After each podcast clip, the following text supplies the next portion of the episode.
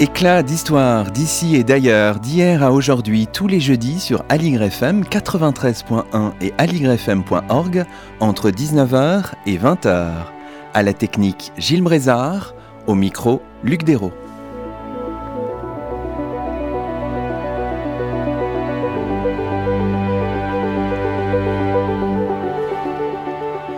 Bonsoir à toutes et à tous, c'est le 36e numéro d'Éclat d'Histoire sur Aligre FM. Aujourd'hui nous avons le plaisir d'accueillir à notre micro trois invités, Ulrike Krampel, Stéphanie Sauget et Marc Vacher. Bonsoir à tous les trois. Bonsoir. Bonsoir. Bonsoir. Ulrike Krampel, vous êtes maîtresse de conférence en histoire moderne à l'université de Tours. Stéphanie Sauget, vous êtes maîtresse de conférence en histoire contemporaine à l'université de Tours, habilitée à diriger des recherches. Futur professeur d'histoire contemporaine à l'université de Tours à partir du mois de septembre prochain.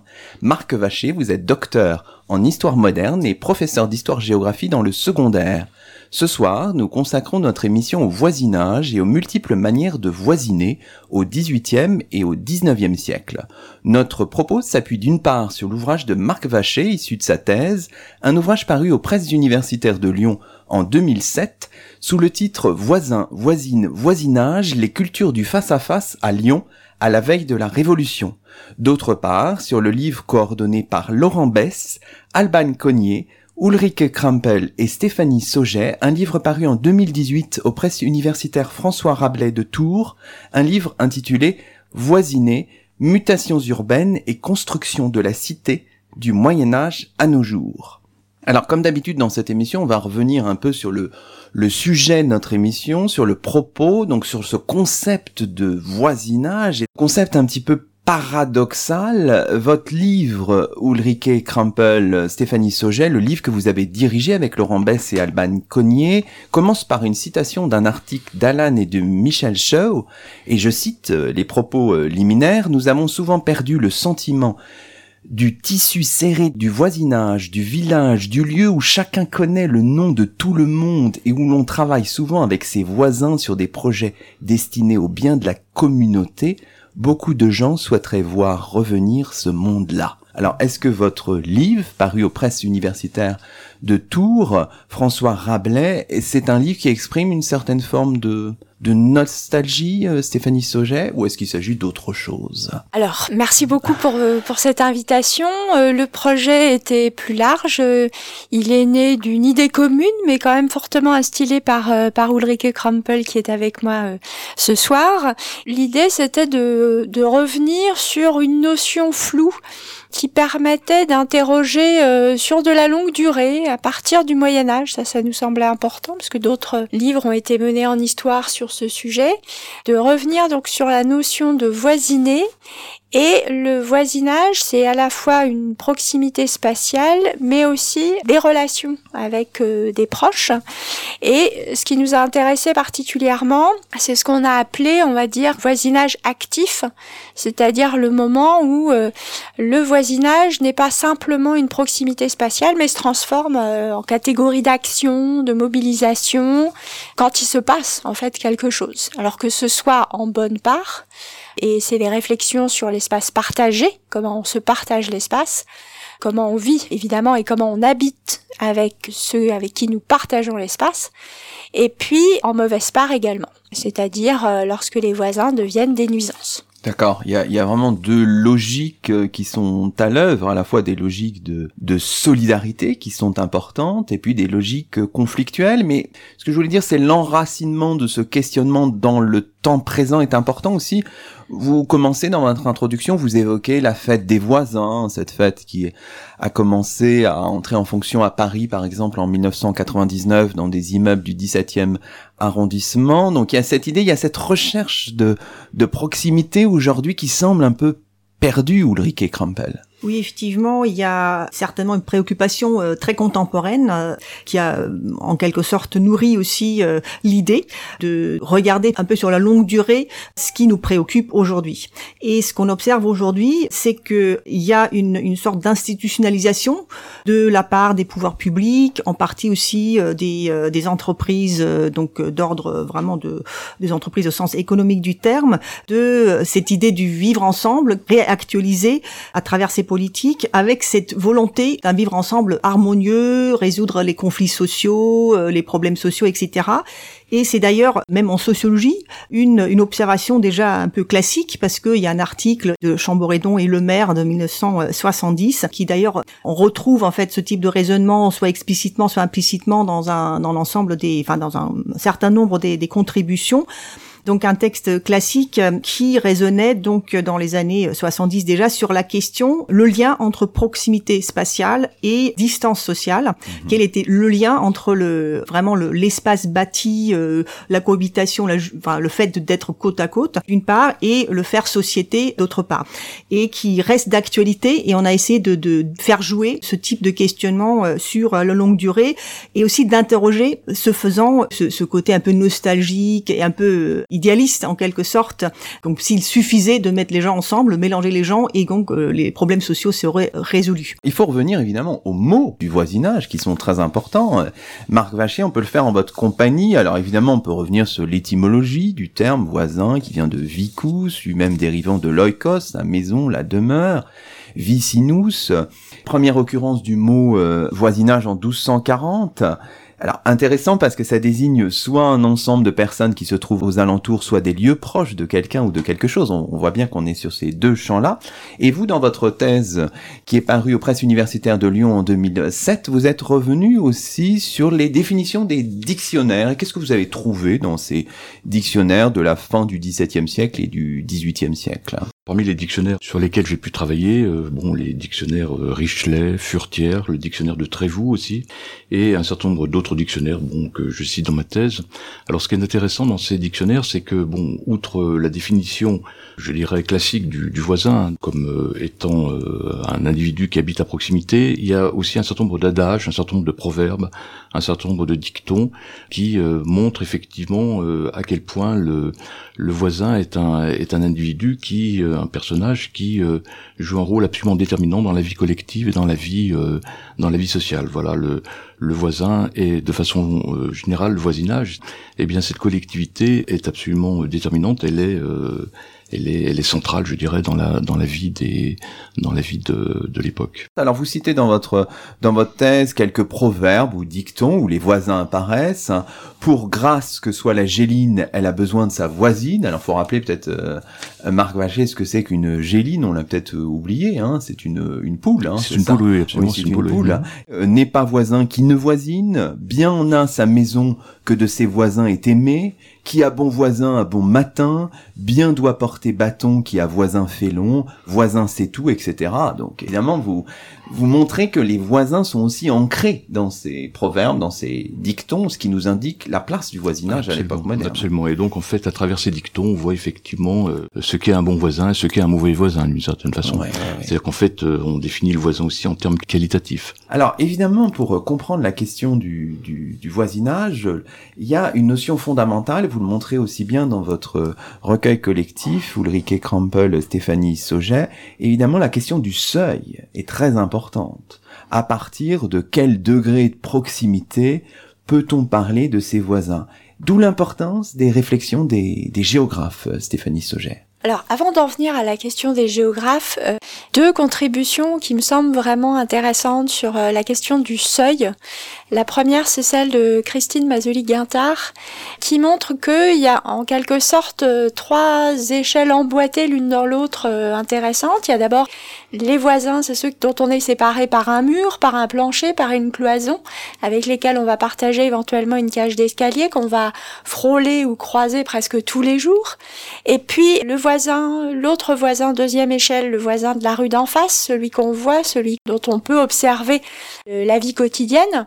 Et puis, un peu plus largement encore, les rues avoisinantes de, l'immeuble, de, l'unité d'habitation. Et ces ruelles de Cordoue euh, euh, au XIe siècle, multiconfessionnelles, sont, sont étroites, tortueuses, et on peut imaginer des frôlements et des rencontres incessantes. Donc ça, c'est une première façon d'envisager le seuil. Elle le fait à travers l'archéologie. C'est intéressant mhm. de, de voir comment, à partir de ces sources-là, on peut se rendre compte d'un emboîtement d'échelles.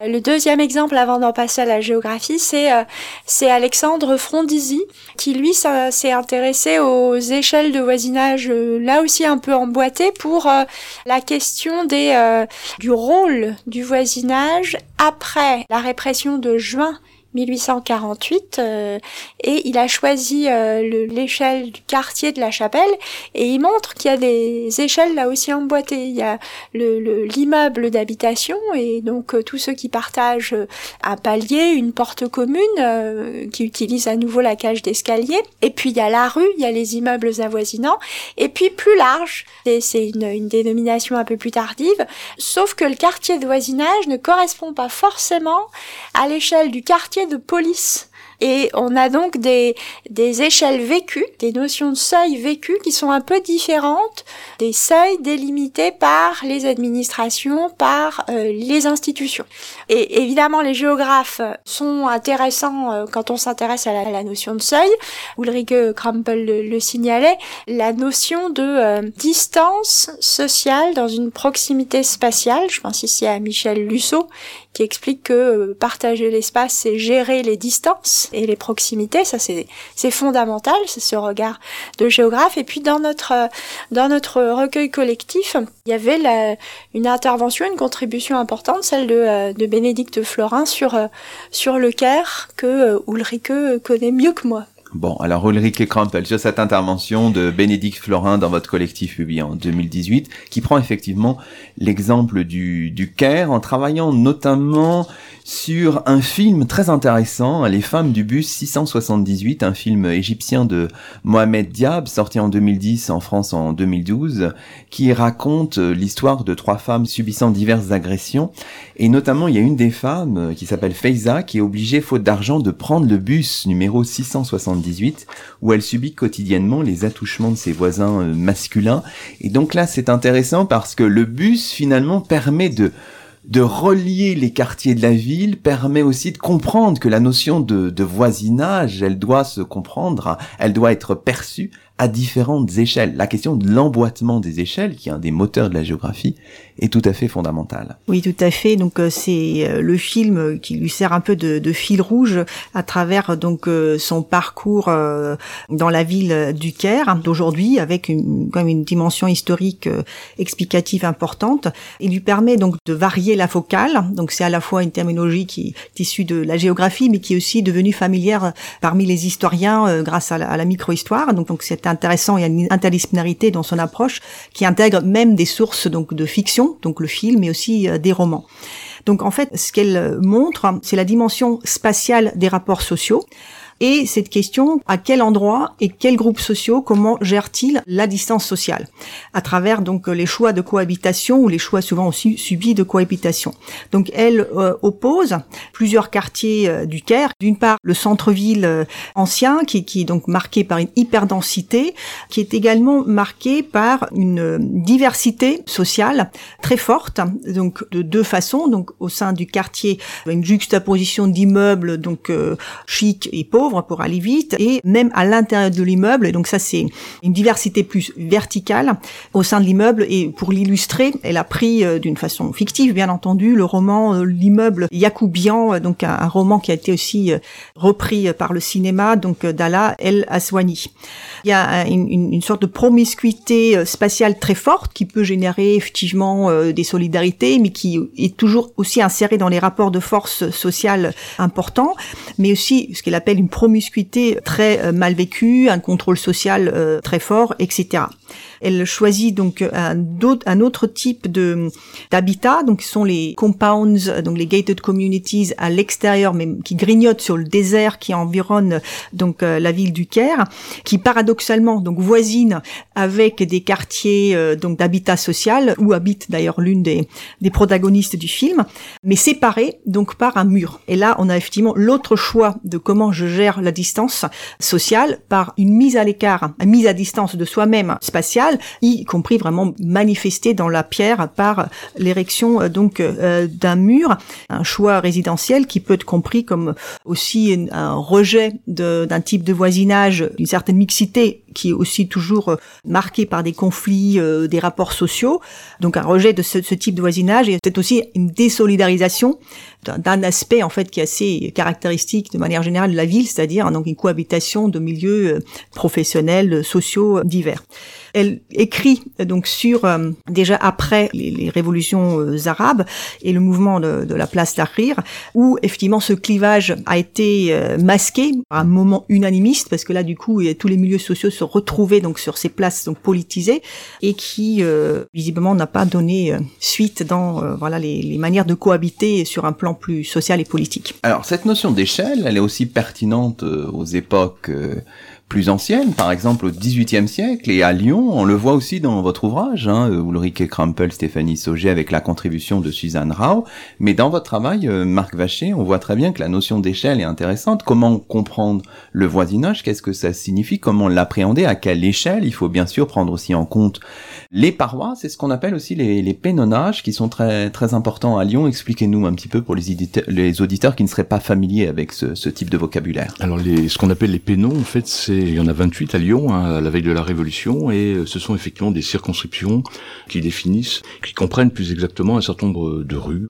À l'intérieur de ces pénons, donc euh, vous avez euh, en général, vous avez un un individu qui a pour fonction d'assurer la police, en quelque sorte. C'est une espèce de micro-quartier, en quelque sorte. Et donc c'est important, vous, dans votre réflexion, de passer d'une échelle à l'autre. Hein. Qu'est-ce que ça veut dire être voisin? Il faut raisonner à différents euh, types d'échelles, en fait. C'est ce que vous avez essayé de faire dans votre Voilà, ce que j'ai essayé de... faire à partir donc des, effectivement, des documents d'archives, en particulier des, des archives judiciaires. J'ai essayé de définir effectivement ce qu'était un voisin en termes spatial.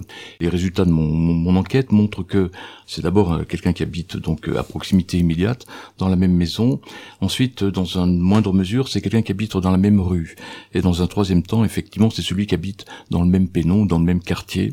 Et donc, effectivement, à travers donc les archives, on voit à quel point la communauté de voisinage, en fait, est composée effectivement, principalement, je dirais, de gens qui se reconnaissent, qui se reconnaissent et qui vivent finalement dans un espace relativement restreint. Donc très important de faire cette enquête et de multiplier, euh, comme on vient de le voir, les, points de vue. Alors évidemment, on disait l'apport des géographes euh, avec la réappropriation des historiens qui aiment cette notion d'échelle est très important. Mais évidemment, être voisin, ça a un sens en, droit. Et donc dans le recueil que vous avez euh, co-dirigé, Ulrike Krampel, Stéphanie Sauget, il y a un article qui est consacré à ces questions juridiques, un peu techniques, mais qui se lit, je rassure nos auditeurs, assez facilement. Il y a un article consacré aux voisins au voisinage saisi par le droit, par Robert Carvet, et on s'aperçoit, et c'est peut-être un peu paradoxal, que le premier traité consacré à cette euh, question est publié seulement en l'an 8, c'est le traité de Jean-François Fournel, qui s'intitule Traité du voisinage considéré dans ses rapports avec l'ordre judiciaire. Néanmoins, la question, elle est anciennement traitée, en fait, Ulrike Krampel, hein, ou Stéphanie Sauget, si vous préférez, peut-être. Alors, dans le droit, la question du voisinage, euh, elle se traduit essentiellement par euh, les notions de propriété, de mitoyenneté, de servitude. Et dans l'Antiquité romaine, on a déjà de premières approches de la question. Les Romains ont un régime de propriété exclusive et prévoient toute une série de, de mesures qui doivent permettre normalement aux Romains enfin, de pouvoir s'ignorer s'ils le souhaitent, en tout cas d'éviter les conflits potentiels. Hein. Cette approche juridique, elle va approcher le voisinage comme source de conflits potentiels hein, la plupart du temps et qui va achoper sur cette question de la propriété exclusive. Et les Romains inventent déjà la, question de la, servitude, c'est-à-dire la possibilité pour euh, des voisins d'utiliser des ressources qui peuvent se trouver dans la propriété d'un autre. Donc il y a, cette notion importante de, de propriété. Au Moyen Âge, on va avoir euh, une nouvelle forme d'approche de, euh, de, la question, puisque on voit apparaître de manière beaucoup plus claire les notions de de, biens communs, de propriété euh, communautaire collective. Et donc cette fois-ci, la question de l'usage domine et la question de, propriété s'efface un peu. Et puis à partir de l'époque moderne, la, question devient euh, à nouveau beaucoup plus complexe puisqu'on va ressurgir des concepts et des notions du droit romain. Et donc c'est intéressant de voir ces, ces approches juridiques puisque ça nous permet, là je, parle en contemporanéiste, hein, de voir arriver les, questions de, de, de nuisances, de troubles liés au voisinage et de la façon dont les juristes peuvent apporter des, des, sources intéressantes pour nous historiens pour apporter cette question des conflits de voisinage souvent. Alors ce qu'on peut faire peut-être c'est euh, lire un extrait du traité de l'an 8, un traité hein, qui a été publié par euh, Jean-François euh, Fournel. Jean-François Fournel, dans son traité du voisinage considéré dans ses rapports avec l'ordre judiciaire, s'interroge, pose la question à quelle distance faut-il que deux personnes se trouvent placées pour être considérées en état de voisinage? Une question cruciale pour nous tous aujourd'hui. Il donne quatre réponses et c'est Ulrike Krampel qui va nous lire cet extrait. Il y a un voisinage personnel entre deux individus toutes les fois que l'un d'eux usant de toute l'étendue de sa voix, peut se faire entendre de l'autre. Deuxième euh, réponse, en matière de boutiques et magasins, le voisinage se calcule non seulement sur la distance des lieux, mais encore sur les moyens et les facilités de nuire à autrui. Troisième, les habitations rurales qui peuvent entendre le son d'une même cloche sont réputées en état de voisinage. Quatrième réponse, il y a voisinage entre deux villes quand un homme peut aller et revenir à pied de l'une à l'autre ville le même jour et entre les deux soleils. Donc cet extrait du traité de Jean-François Fournel, publié en l'an 8. Là on voit des mots-clés, hein. la personne, le voisin, la chose, la parcelle proche, la nuisance à l'égard du voisin. Et donc les, juristes s'intéressent tout particulièrement, euh, Marc Vacher, aux droits que l'on peut avoir sur la propriété du voisin et au rapport de voisinage.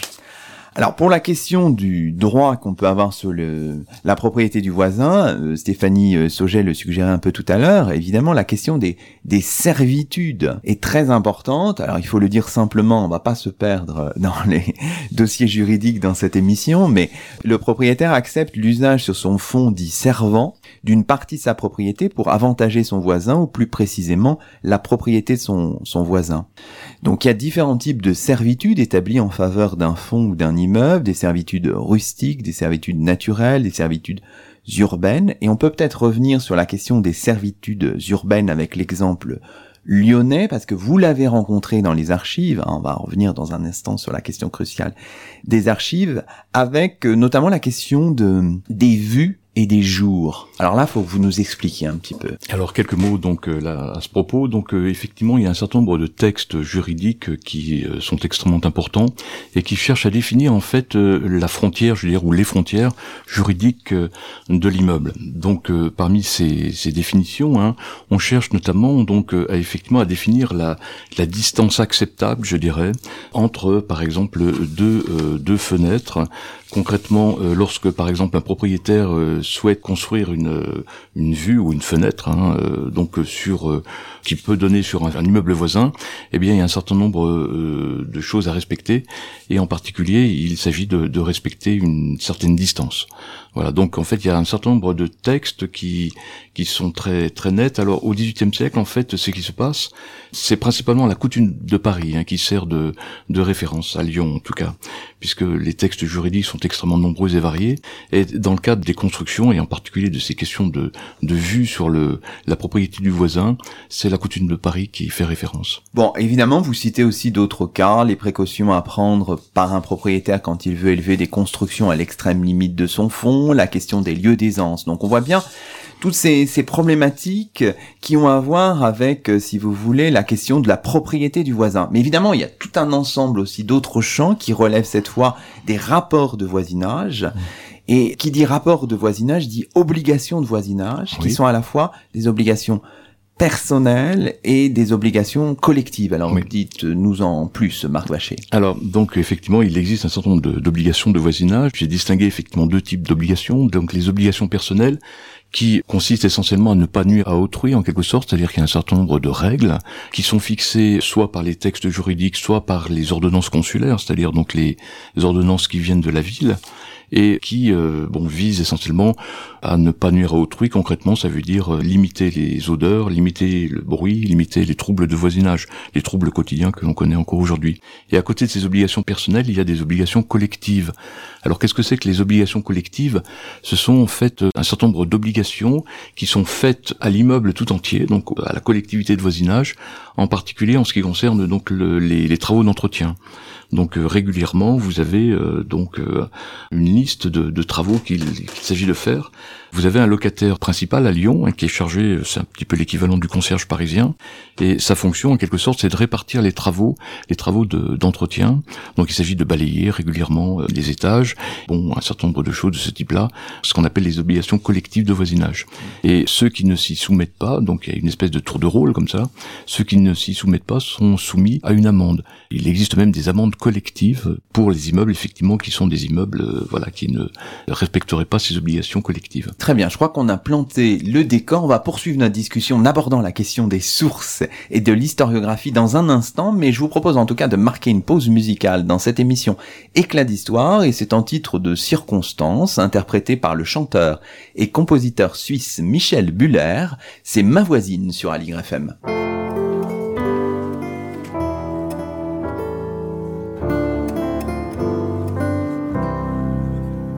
C'est une femme de maintenant de celles que les publicitaires, ces gens qui méprisent les gens, visent pour faire leurs affaires. Mais moi qui la connais un peu, je dis qu'elle est bien autre chose qu'une écouteuse de slogans creux, qu'une regardeuse d'écran rose. Qu'elle vaut bien plus, qu'elle vaut bien mieux que ce point dans les statistiques, dans l'audimat, qu'elle est aux yeux de ceux qui comptent et font du fric.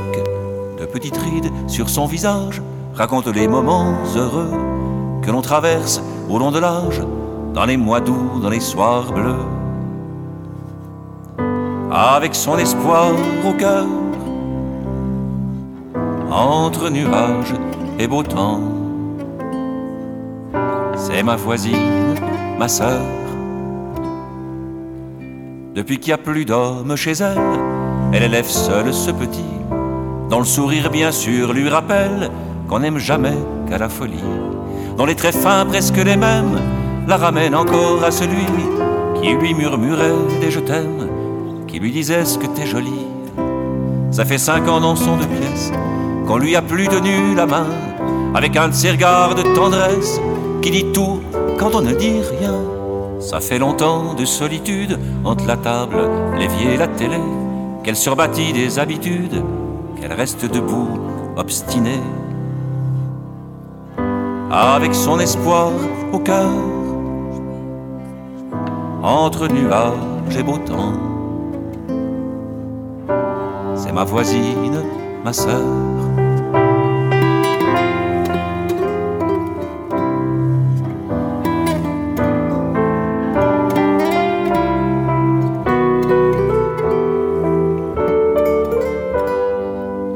Sa mère est dans une autre ville chaque fin de semaine, elle s'appelle pour se raconter le futile.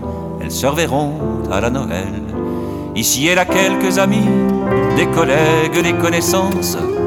Quant au travail qui la nourrit, ça n'a vraiment pas d'importance.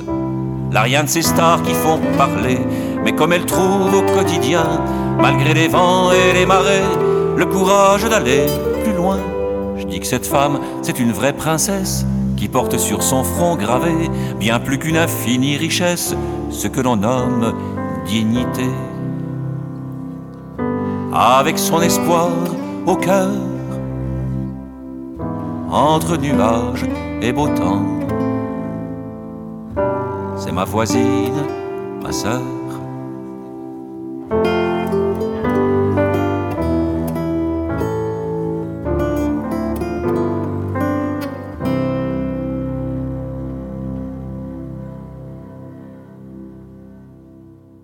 C'était Ma voisine par Michel Buller sur Aligre FM. Vous écoutez Éclat d'histoire, l'émission d'histoire de la station et nous sommes toujours en compagnie d'Ulrike Krampel, de Stéphanie Sauget et de Marc Vacher et nous traitons ce soir de l'histoire des voisins et du voisinage. Alors évidemment, c'est crucial pour l'historien.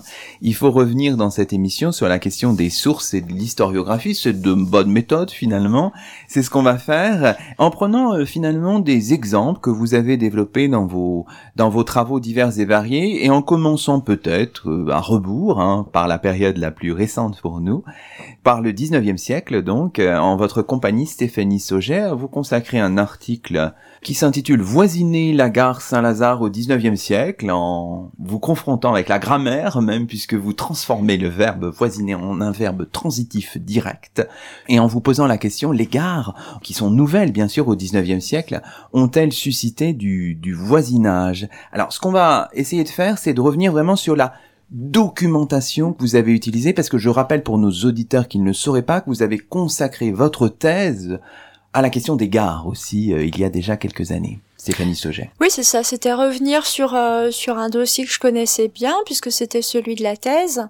Et la question très pragmatique, c'était de se dire euh, si je veux trouver des, des relations de voisinage, vers quel type de document puis-je me tourner? Alors j'en ai discerné euh, trois grandes catégories, en tout cas j'en ai présenté trois grandes catégories dans l'article. Première catégorie, celle qui apparaît le plus tôt dans la documentation, ce sont des pétitions d'habitants. Alors dans un premier temps, essentiellement pour refuser que les gares ne se construisent dans leur euh, environnement euh, spatial proche. Ce qui était intéressant, c'est que ces pétitions permettaient de voir comment, en quelque sorte, le voisinage était suscité et se crée comme catégorie d'action, puisqu'il y a une mobilisation de propriétaires qui s'ignoraient peut-être, se, connaissaient ou se fréquentaient en tout cas autrement, ne se considéraient pas forcément comme des voisins, mais qui là se sont dit que ça allait dégrader leur, euh, leur environnement proche, que ça allait peut-être dévaloriser le prix de leur propriété et donc se sont trouvés un intérêt commun. Première source, première ressource, donc les pétitions d'habitants. Alors il y en a de plusieurs natures, je ne n'entre pas dans le détail, mais elles sont pas toutes négatives. Il y a, également eu des pétitions d'habitants qui se sont mobilisés, là encore une fois, pour essayer de euh, faire entendre aux institutions leur désir de gare. Donc il y a, il y a aussi eu cette, cette forme-là. Deuxième euh, type de documentation que j'ai trouvé extrêmement riche pour les, questions de voisinage, c'est la documentation des enquêtes d'expropriation euh, pour cause d'utilité publique. Et là, ce que j'ai trouvé vraiment fascinant, c'est que cette fois-ci, c'est euh, c'est la ville, c'est ces jurys qui se constituent, qui euh, en quelque sorte ciblent un voisinage. Donc vont considérer que font partie du voisinage les gens qui sont à proximité de la gare Saint-Lazare. Ce que la la municipalité envisage comme étant de l'ordre du voisinage, bah réagit pas forcément. Et ça, j'ai trouvé ça intéressant, c'est-à-dire que tous ceux qui étaient considérés comme voisins n'ont pas forcément réagi de manière univoque et uniforme. Et puis, deuxième intérêt de ces, ces sources d'expropriation de, publique, c'est que on voit bien que la ville considère comme vrais voisins des gens qui pour nous ne le sont pas forcément. C'est-à-dire qu'elle va penser à indemniser les propriétaires ou bien les locataires à bail, c'est-à-dire les locataires connus, reconnus et pour lesquels on dispose de, de textes. En revanche, et c'est très important euh, pour euh, pour cette période et puis pour d'autres plus anciennes aussi, il y a énormément de, euh, de sous-locations, de sous-locataires, ce que au 19e siècle on appelle aussi des locataires verbaux, et qui eux sont les vrais occupants, les vrais voisins, ceux qui sont en tout cas dans l'espace vécu de la gare, et qui eux ne sont pas pris en considération par par cette documentation. Mmh. Enfin, dernière euh, ressource documentaire possible que j'ai trouvé en tout cas mobilisable pour comprendre ce que c'était que le voisinage d'une gare, la gare Saint-Lazare, c'est la perception de ce qu'est le voisinage dans le regard médiatique, par le regard médiatique, à l'occasion d'un accident important à la gare Saint-Lazare en 1904.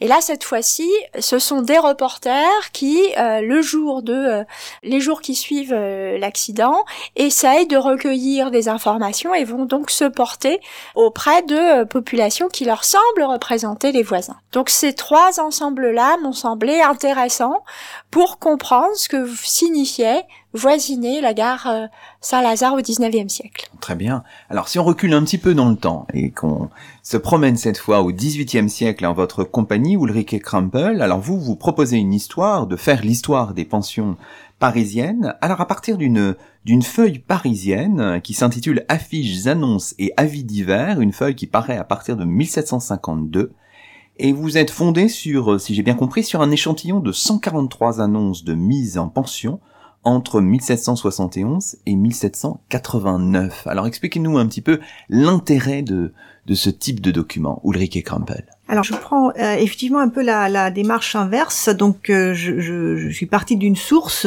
unique. Donc euh, ces annonces donc publiées à partir du milieu du XVIIIe siècle dans, dans une feuille d'annonce qui publie beaucoup d'autres annonces, enfin qui portent sur d'autres objets. Et là-dedans, et ce qui est intéressant, apparaît un, un type de voisinage à l'échelle vraiment de la cohabitation de l'immeuble et ce qu'on appelle en, en, démographie historique donc la, la co-résidence. On entre donc par euh, cette feuille qui est un peu le, on va dire, un outil euh, d'échange et d'information économique pour ce qu'on peut appeler le consommateur éclairé euh, du XVIIIe siècle. Donc on entre là dans des questions en fait très très courantes de la cohabitation et du partage de l'espace vécu à une micro-échelle de, de la ville. Donc les pensionnaires tels qu'ils apparaissent donc dans ce contexte-là, donc c'est un tout petit corpus, hein, donc c'est vraiment un échantillon. Il faudrait que ça soit étayé davantage, mais ça permet déjà de voir un certain nombre de choses parce que euh, là-dedans, les pensionnaires, donc sont des hommes, euh, surtout des hommes, mais aussi des femmes, qui soit proposent d'accepter d'accueillir un pensionnaire donc contre contre rémunération, ou bien qui cherchent donc à se loger.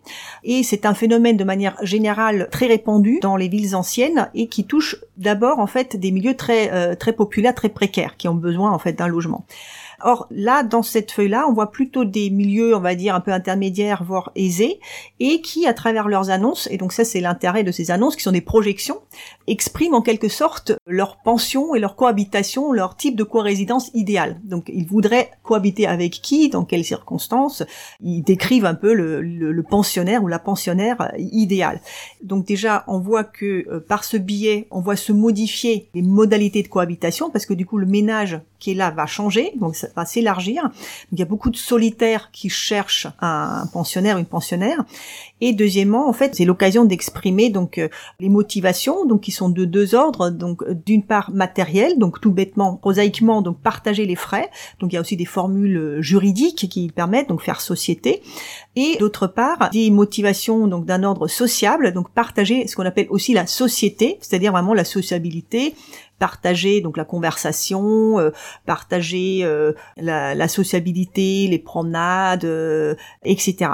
On voit là donc s'exprimer un, demi-mot, voire vraiment très ouvertement, une véritable vision sociale, peut-être du vivre ensemble dans un certain milieu qui appartient comme aux élites d'un vivre ensemble, donc vraiment dans la résidence, et qu'on peut résumer, enfin c'est une tendance, hein, c'est pas aussi euh, unanime, mais c'est une tendance, donc une sorte de retraite collective dans un environnement euh, un peu protégé, voire vraiment euh, en bordure de ville, à l'écart d'un voisinage subi, qui, dans le contexte du temps, donc on est à la fin de l'ancien régime, peut prendre vraiment des, des, des airs d'un rêve social très ordinaire, parce que c'est aussi utilitaire, hein, il faut cohabiter. Mhm. Donc euh, un rêve social comme ça très très banal, qui dans les élites nobiliaires, donc qui, qui renvoie en fait à, à, une projection un peu utopique qui émerge dans les élites nobiliaires du temps, qui se cherche aussi une nouvelle légitimité par un retour un peu en entre-soi, mais aussi une nouvelle utilité dans la société. Donc mhm. on, on retrouve cet écho-là à partir en fait de quelque chose de très utilitaire, mais en même temps, il y a quelque chose de, de espèce de, de vision en fait de quel serait en fait le cadre idéal et aussi les personnes idéales avec qui partager. Donc on partage le même goût pour les sciences, on partage la bibliothèque, on aime la musique, euh, etc. Donc ça c'est c'est une petite source qui est extrêmement riche en, en, imagination en fait d'un idéal euh, parmi les élites euh, de la fin de l'ancien régime. Très bien. Alors comment fait-on, Marc Vacher, pour retrouver les voisins à Lyon au XVIIIe siècle? Comment avez-vous procédé Une grande question pour une réponse qui a pris, euh, j'imagine, plusieurs mois, plusieurs années. Oui, effectivement. Bon, disons que j'ai utilisé principalement trois sources, hein, trois sources principales. Alors, la, le premier type de source sont les, les sources littéraires c'est-à-dire en fait euh, les voyageurs par exemple qui passent par Lyon, euh, la correspondance, et choses comme ça, qui sont euh, relativement importants mais qui donnent relativement peu de, renseignements. Alors à côté de ça, donc j'ai utilisé d'autres types de sources, sont les sources judiciaires dont on a parlé tout à l'heure, pour essayer de, de, comprendre effectivement comment les rapports juridiques s'établissaient entre entre voisins. Et là aussi, c'est une question assez complexe parce que les sources juridiques sont extrêmement nombreuses. Il y a effectivement les ordonnances consulaires, donc qui sont les ordonnances de police de la ville, hein, de voirie, d'hygiène, etc. Mais vous avez aussi les la série de, de textes judiciaires, bon, en particulier la coutume de Paris dont on parlait tout à l'heure, qui essaie de définir effectivement le type de servitude qui existe entre voisins. Et euh, surtout, j'ai utilisé les archives euh, criminelles, les archives judiciaires, plus exactement de, de la ville de Lyon, alors, ces archives judiciaires, elles sont extrêmement nombreuses. Hein, donc, en fait, euh, c'est euh, principalement, je dirais, euh, les plaintes, les procès-verbaux de police, les dépositions de témoins, les rapports d'experts, les choses comme ça. Et tout ça me permet effectivement d'approcher au plus près, je dirais, le, la vie, la vie du voisinage. Ces sources-là, ces sources judiciaires qui constituent donc le fond de mon de mon travail, mmh. ce sont des sources extrêmement précieuses. J'en ai consulté des milliers, hein, plus de 4000 plaintes en tout. Et donc, elles sont extrêmement précieuses parce que euh, effectivement elles permettent de, de, de, découvrir au plus près, je dirais, la vie la vie quotidienne de, des, des habitants de Lyon. Alors évidemment les sources sont biaisées dans la mesure où euh, lorsqu'il y a problème, hein, lorsque par exemple il y a des conflits entre voisins, on ne s'adresse pas nécessairement à la justice. Hein. Bon, et, ça c'est très euh, important. Hein. Il faut le dire, on peut le dire d'emblée pour nos auditeurs. C'est-à-dire que le paradoxe, c'est d'aller chercher finalement l'histoire des voisins dans les sources judiciaires. Beaucoup de choses se passent dans ce qu'on appelle l'infrajudiciaire. Absolument, l'infrajudiciaire. Ça c'est très important de le dire pour nos auditeurs. Voilà, donc il y, a toute une partie effectivement qui est complètement, il y, a une boîte noire. Enfin, il y a, un certain nombre d'affaires évidemment qui, qui, ne surgissent pas euh, dans les archives judiciaires et dans les archives judiciaires, on, découvre principalement donc des, des, situations conflictuelles. Et pour autant, si vous voulez, quand on lit ça de très près avec deux, deux paires de lunettes, eh bien, on se rend compte que euh, finalement, il y a plein plein d'indices qui montrent effectivement une immense solidarité entre les voisins. Je, je précise aussi pour nos auditeurs que vous avez resserrer votre période d'études entre 1776 et 1790 avec des milliers de documents, on l'a vu, consultés. Alors quelques mots aussi sur l'historiographie parce que vous y accordez une place euh, certaine dans votre introduction, dans l'introduction du recueil collectif que vous avez dirigé, Ulrike Krampel, Stéphanie Sauget, et vous citez notamment quelques travaux majeurs en histoire moderne, en histoire contemporaine, et là vous vous retrouverez avec Marc Vacher, puisque bien sûr le nom de d'Arlette Farge, par exemple, apparaît, La vie fragile, violence, pouvoir et solidarité à Paris au XVIIIe siècle, un ouvrage de 1986 tout à fait important et d'autres auteurs, je pense à David Gariush, Neighborhood and Community in Paris, entre 1740 et 1790, également paru en 1986, ça c'est pour l'histoire moderne, mais on peut penser aussi à des travaux plus récents, par exemple ceux de Diane Roussel, hein, dont la thèse est parue en 2012. Alors pour ce qui est de l'histoire contemporaine, on peut peut-être s'arrêter juste sur ce petit moment-là, hein, puisque le temps passe très vite en votre, en votre compagnie. Évidemment, il y a eu un débat très important aussi, dont il y a une forme d'écho aussi dans votre ouvrage, Stéphanie Sauget, Ulrich C'est le débat sur le voisinage en temps de guerre, en particulier la, la, la guerre civile, avec l'ouvrage controversé traduit en 2002 de l'historien euh, polono-états-unien Jan Thomas Gross, hein, Les voisins, 10 juillet 1941, massacre de juifs en Pologne, le voisin cette fois comme massacreur, hein, dans un village polonais qui s'appelle, je vais forcément mal prononcer, Jedwabne, et la question des voisins pogromistes est reprise dans votre dans votre ouvrage Stéphanie Sauget. Oui, ce qui nous paraissait intéressant, c'était de euh, d'aborder à la fois la question euh, essentielle du voisinage en temps ordinaire, puisque euh, nous ne pouvons pas faire en ville, en tout cas autrement que de vivre avec des voisins, mais s'intéresser aussi aux voisins en période extraordinaire et en particulier de de voir à partir de la réflexion de de Jan Thomas Gross si ce voisin ne pouvait pas se muer à des périodes très spécifiques, dans des contextes très particuliers, en massacreur. Alors, on n'a pas de, de, contribution de, de grosse, en revanche, on a le, travail d'un jeune chercheur qui s'appelle Thomas Chopard, qui s'intéresse à, à, cette question-là des, euh, des, massacres pogromistes en Ukraine euh, en 1919-1920, donc euh, dans un contexte très particulier. Et puis, alors, elle n'est pas dans le livre, je, je la cite puisqu'elle nous avait répondu gentiment et elle faisait partie des, des personnes qui aurait pu intervenir, Hélène Dumas, spécialiste du génocide du Rwanda, qui montre bien, euh, avec d'autres historiens avec elle, que euh, le massacreur prendre la figure du voisin parce que c'est celui qui connaît le mieux la victime, enfin celle qui devient victime, qui sait où sont euh, éventuellement les biens. Et donc voilà, cette, cette question-là, elle était pour nous importante. On, y, on trouve quelques contributions euh, dans cette partie. Si on suit un peu votre ouvrage, Ulrike Krampel, Stéphanie Sauget, dans l'introduction, vous dites, il s'agit de, je vous cite, ou quasiment, d'agencer et désarticuler le social à l'échelle fine des régimes de voisinage. Vous reprenez une expression d'une de vos contributrices qui s'appelle Sarah Carton de Gramont, si je prononce bien.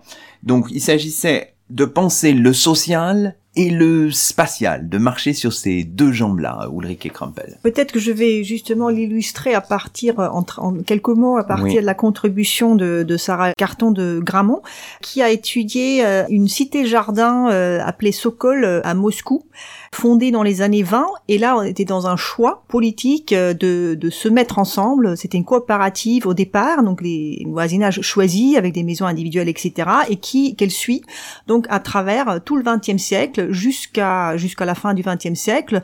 C'est une anthropologue donc qui a résidé pendant une année dans cette dans ce quartier, on va dire, donc de, de Moscou, qui a reconstitué donc toutes ces transformations euh, du quartier à travers les, les changements en fait de d'orientation et de régime de régime politique à travers le siècle. Et donc elle pense ensemble le politique, le spatial et le social parce que elle a vu comment les les transformations politiques intervenaient dans l'organisation non seulement des relations de voisinage mais même de types de cohabitation qui étaient plus ou moins imposés, ensuite re-revendiqués pour être gérés autrement, etc. Elle voit que même aujourd'hui, il y a un héritage des relations de voisinage façonnées par les différents régimes politiques. On voit que le voisinage, c'est pas uniquement uniquement entre guillemets hein, question anthropologique, c'est-à-dire entre entre proximité, entre solidarité et conflit. Il y a quelque chose qui est aussi façonné par le temps et qui donne des configurations et véritablement des régimes. Donc un régime, c'est un terme qui renvoie vraiment au rapport de force plus politique.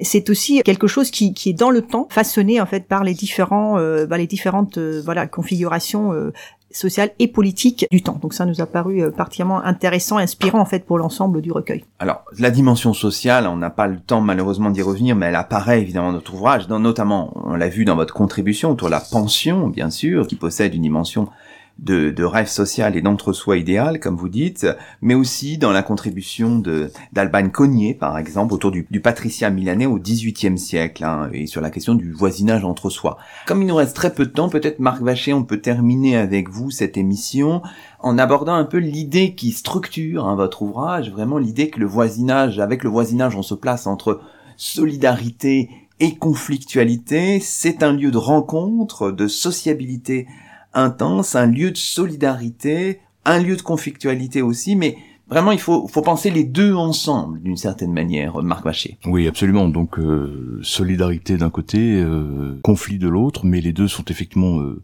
absolument imbriqués. Alors moi, ce qui m'a frappé, en fait, dans, dans, dans, ce travail, qui se situe donc à l'extrême fin du XVIIIe siècle, comme vous l'avez dit, c'est que nous sommes à une période assez charnière, finalement, dans le dans l'histoire du voisinage, d'une certaine manière, parce que c'est l'époque où se définissent un certain nombre de nouvelles normes, nouvelles façons de vivre ensemble. Je veux dire par là que se développe à la fin du XVIIIe déjà tout le long du XVIIIe, mais euh, en particulier à la fin du XVIIIe siècle, un, un, nouveau discours en quelque sorte, un nouveau discours. Il s'agit de, de, limiter, dans la mesure du possible, l'intrusion du voisinage. Ce qui est intéressant, enfin moi, ce qui m'a intéressé en tout cas, c'est que finalement, au XVIIIe siècle, malgré donc cette espèce de, de discours euh, donc qui est porté par un certain nombre de, de, philosophes, un certain nombre de médecins, etc., qui essayent de redéfinir l'espace habité, donc un espace habité qui serait un espace euh, précisément moins euh, sujet à des conflits et à des, des formes de, de, violence, eh bien la communauté de voisinage continue à s'arroger en quelque sorte le droit de, de surveiller, de dicter les conduites d'autrui. Donc euh, précisément cette, euh, ce que j'appelle l'ordre du voisinage, cette volonté précisément de, de contrôler la façon de vivre qu'ont les, qu'ont les voisins. Ce que je vous propose peut-être, pour terminer cette émission, on va le faire avec des archives. Et ce que je vous propose, c'est une petite lecture qui est, qui est tirée de votre ouvrage, Marc Vacher. Ce document est du 18 juin 1788 vous l'avez consulté aux archives départementales du Rhône. Je ne vous dévoile rien de ce document qui va être lu à l'instant par Stéphanie Sauget. Est comparu Antoine Condre, ouvrier en soie, demeurant rue de la Vieille Monnaie. Dépose qu'il occupe un appartement au troisième étage de la maison Gray, rue de la Vieille Monnaie, où est pareillement logée la dame veuve Carré, des videuses de soie. Cette dernière est une femme au caractère acariâtre qui se plaît journellement à troubler le repos de ses voisins en leur criant toutes sortes d'injures. Sans doute, des personnes moins pacifiques que le plaignant ont cherché à se venger en mettant à la porte de la dite dame, veuve carrée, de l'ordure ou en jetant des matières fécales. Celle-ci, ayant promis de se venger, se mit en embuscade à sa porte en disant que le premier qui passerait, elle l'assommerait. Le malheur a voulu que ce soit le fils du remontrant, âgé d'environ huit ans. La dite dame carrée lui est tombée dessus, lui a porté un violent coup de bâton sur la tête de laquelle du sang sortit en abondance. Des voisins charitables ramenèrent l'enfant dans le domicile du suppliant, où il demeurait jusqu'à présent et où des chirurgiens l'ont visité. Les blessures sont très graves, au point qu'il désespère de ramener l'enfant à la vie. Bon, vous voyez qu'on finit un peu tragiquement, mais ça nous montre l'importance du voisinage au XVIIIe siècle. Eh bien, merci beaucoup à tous les trois, et c'est ainsi que se termine le 36e numéro d'éclat d'histoire d'ici et d'ailleurs, d'hier à aujourd'hui, l'émission d'histoire d'AligrefM 93.1 et aligrefm.org tous les jeudis entre 19h et 20h. Nous étions aujourd'hui en compagnie d'Ulrike Krampel, de Stéphanie Sauget, toutes deux maîtresses de conférences, respectivement en histoire moderne et en histoire contemporaine, à l'Université de Tours, coordinatrice avec Laurent Bess et Alban Cognier d'un ouvrage paru en 2018 aux presses universitaires François Rabelais, un livre intitulé Voisiner, mutations urbaines et construction de la cité du Moyen Âge à nos jours. Nous étions également en compagnie de Marc Vacher, docteur en histoire moderne et professeur d'histoire-géographie dans le secondaire, auteur de Voisins, voisines, voisinage, les cultures du face-à-face -à, Lyon à la veille de la Révolution, un livre publié aux presses universitaires de Lyon en 2007. À la semaine prochaine pour un nouveau rendez-vous d'histoire sur Aligre.